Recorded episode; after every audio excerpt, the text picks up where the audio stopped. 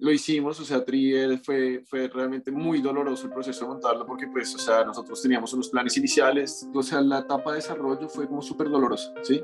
O sea, Tri, nos, o sea, Tri salió adelante fue por terquedad y como medio un sentido de estupidez de nosotros, o sea, personas racionales y viendo los datos que tenían al frente, probablemente no, no, no hubieran seguido adelante con la idea de hacer ¿sí? Empecemos con un poquito de contexto.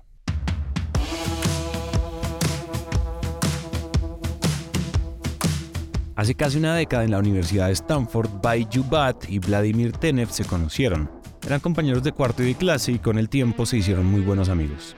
Después de graduarse empacaron sus maletas para irse a Nueva York y allí decidieron fundar dos compañías dentro del mercado financiero, ambas vendiendo software comercial a fondos de cobertura. Con el tiempo se dieron cuenta que las grandes empresas de Wall Street pues no pagaban nada por negociar acciones, mientras que a la mayoría de los estadounidenses se les cobraba una comisión por cada una de las operaciones que hacían, lo cual volvía al mercado accionario en Estados Unidos un privilegio para los más ricos y una imposibilidad para la gran mayoría del país. Ahí a Baiju y a Vladimir se les ocurrió una idea. Decidieron que era más importante crear productos que brindaran a todos acceso a los mercados financieros, no solo a los ricos. Regresaron entonces a California y construyeron Robinhood, una empresa que aprovecha la tecnología para revolucionar el mercado bursátil en Norteamérica. Y con eso les cuento que este episodio, y como lo escucharon al inicio, evidentemente no se trata de Robinhood, sino de la apuesta tecnológica inspirada en él, hecha en Colombia, determinada a democratizar el acceso de todas las personas al mercado bursátil de forma amigable, accesible y barata.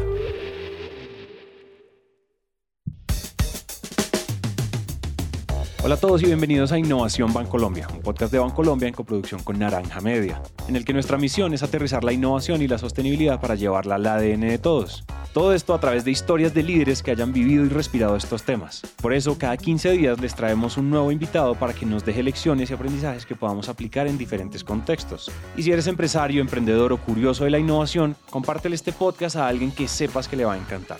Y si tú haces parte del Grupo Bancolombia, ayúdanos contándole a tus colegas de este podcast para que inyectemos innovación y sostenibilidad a toda la organización. Si les gusta este episodio, síganos en Spotify o en Apple Podcast y en cualquiera de las dos plataformas nos pueden dejar una reseña de 5 estrellas.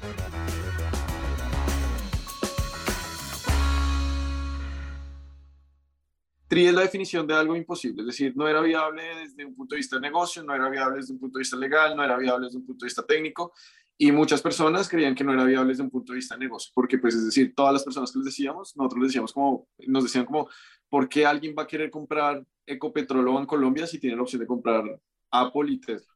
Él es Esteban Peñalosa, CEO y cofundador de TRI. Nosotros teníamos la hipótesis que creo que hoy en día está validada de que el 90% de la población no tiene ni idea, de por lo menos de los países como Colombia, no tienen ni idea que esté, ¿sí? Eh, en cambio, empresas como Bancolombia, pues les suenan mucho porque la utilizan todos los días hace 30 Y para entender un poco mejor la historia de TRI, tienen que conocer la historia de Esteban. Esteban es un bogotano que cuando entró a la universidad a estudiar música e ingeniería civil, le tocó salirse de las dos carreras tras un accidente, y pues por cosas de la vida, pues terminó estudiando finanzas. Antes de graduarse empieza a hacer sus prácticas profesionales en una empresa de capital de inversión que terminó siendo un dolor de cabeza, pero ahí conoce a uno de sus cofundadores, Carlos Guayara. Ambos deciden renunciar y emprender. Aquí nace el papá de Tri, Trendy Trade, que pues por sus primeros años fueron muy buenos, pero tuvieron que liquidar la empresa y aunque ese pudo ser un buen momento para irse por caminos diferentes, el driver y el propósito que hizo existir a Trendy Trade seguía siendo muy presente en ambos. Creo que detrás también había como un componente de Carlos y mío, como súper enamorados de, de generar impacto social, ¿sí? O sea, nosotros lo que queríamos hacer con Trendy Trade, y de hecho así lo vendíamos, era como descentralizar el conocimiento de mercados financieros para inversionistas pequeños, ¿sí? Y la idea de descentralizar el mercado financiero en Colombia parecía una utopía. Incluso para ustedes que nos están escuchando, pues seguro piensan que todavía lo es. Así que tengan en cuenta que Trina nace de una premisa que para muchos no solo era imposible, sino desastrosa. Pero tras haber aprendido muchísimo de Trendy Trade, del mercado y con unos ahorritos en mano, Carlos y yo cogimos el carro un día, nos fuimos como para, para el sur de Bogotá y porque nos habían dicho que, que había como un club de inversión en, en, un barrio al sur, ¿sí?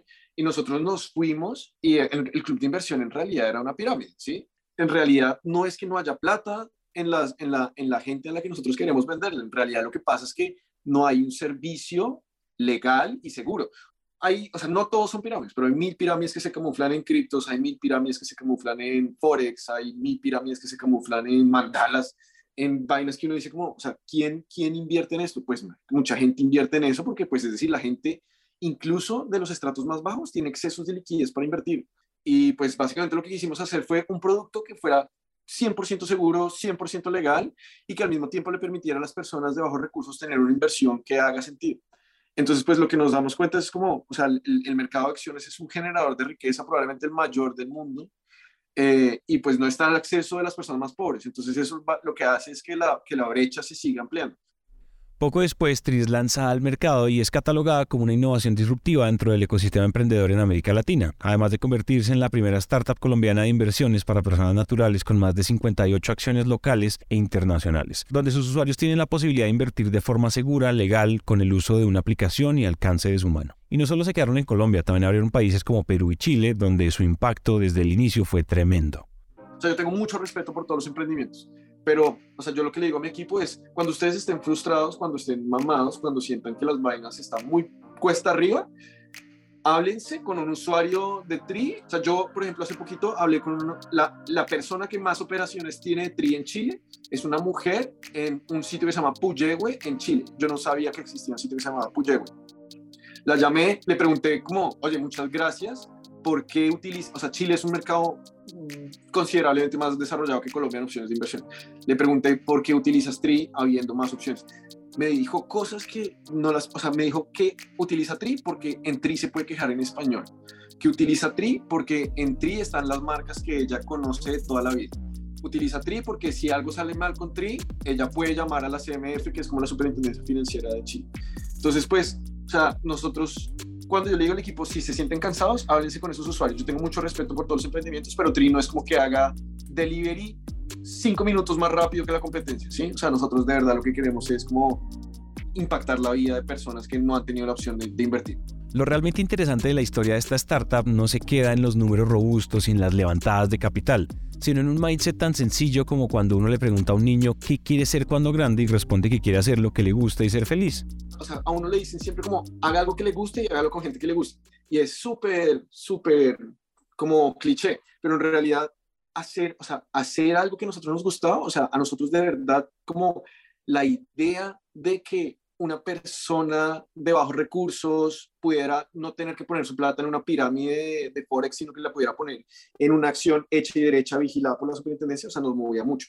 Y segundo, esto es súper tonto, pero yo la paso, o sea, en los peores momentos, yo iba a la oficina y la pasaba genial. Esas dos cosas, o sea, como ir a la oficina, o sea, pararse todos los días y trabajar en algo que uno, le, que uno, que uno pueda decir cada día, voy a darla toda hoy y mañana mira, vamos a ver qué pasa eso fue nuestra realidad más o menos por dos años, porque todo lo que nos podía salir mal, nos salió mal.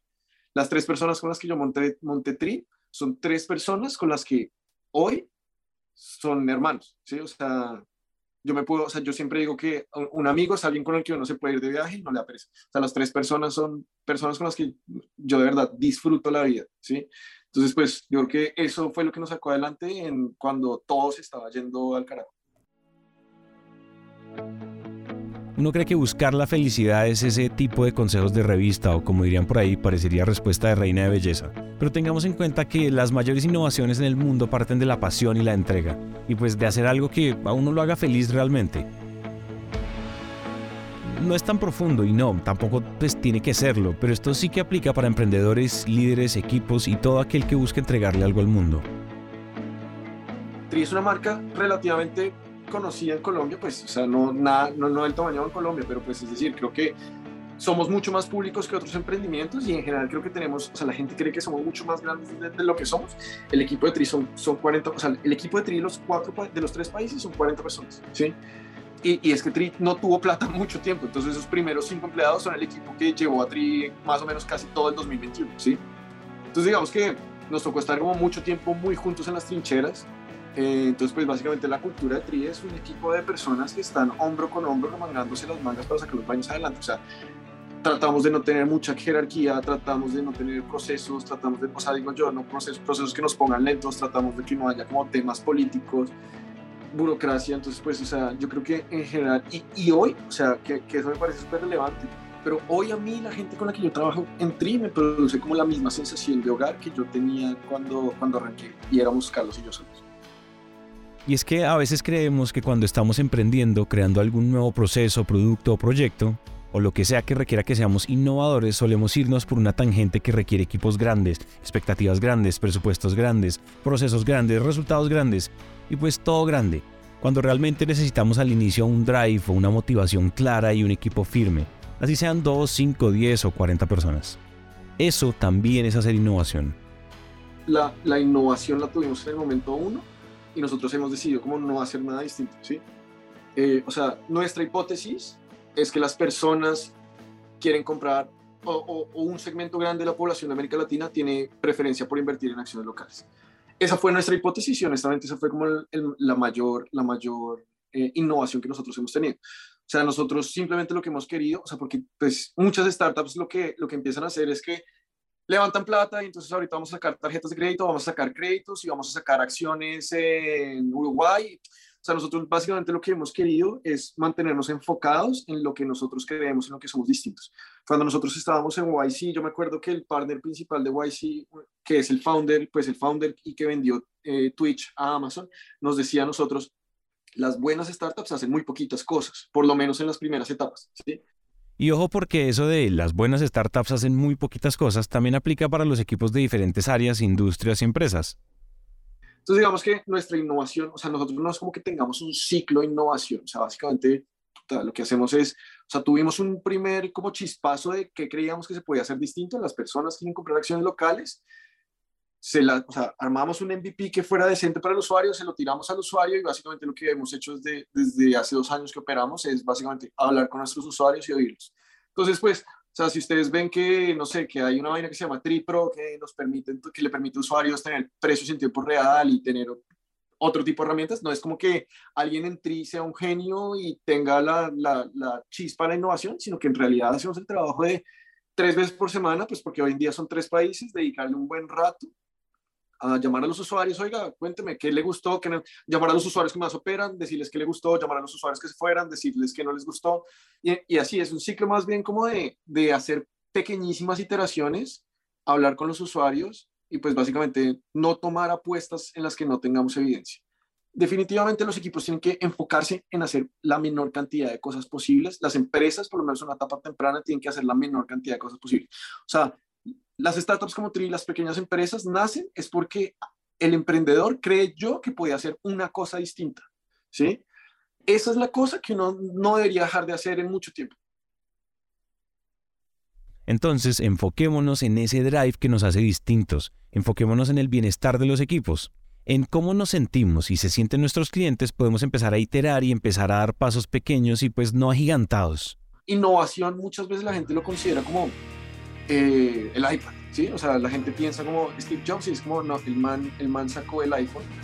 Y pues si nosotros vemos, el, o sea, si usted le dice, si uno le dice como a un niño de 10 años que Steve Jobs inventó el iPhone, uno ve el iPhone y uno dice como, esta vaina es mágica, ¿sí? Pero pues uno ve al iPhone 1, ¿sí? Compárelo con el iPhone 1 al iPhone de hoy. Y lo que hizo fue, o sea, la diferencia es gigante, pero pues son 15 años de, de iteraciones pequeñísimas de hablar con los usuarios, cambiar esto, hablar con los usuarios, cambiar esto, cambiar. Y eso si uno lo extrapola o lo alarga en el tiempo 15 años, pues la diferencia entre un producto y el otro parece del otro mundo. Eh, y pues es eso, o sea, no es como que tengamos un ciclo de innovación, simplemente como enfocarnos en pocas cosas, hablar con los usuarios y que nos digan qué les parece. La innovación suele estar en el proceso y no en la finalidad como tal de un producto, el servicio o lo que sea que estemos haciendo. Y Tri es justamente un ejemplo de eso. Nos escuchamos entonces en el próximo episodio. Este episodio fue escrito y producido por Nieves Orgitano, musicalizado por Santiago Bernal y narrado por mí, Santiago Cortés. No olviden escribirnos al más 57 317 316 9196 y leer nuestro blog de Capital Inteligente en www.bancolombia.com slash empresas slash capital guion inteligente. Este podcast es una coproducción entre Bancolombia y Naranja Media.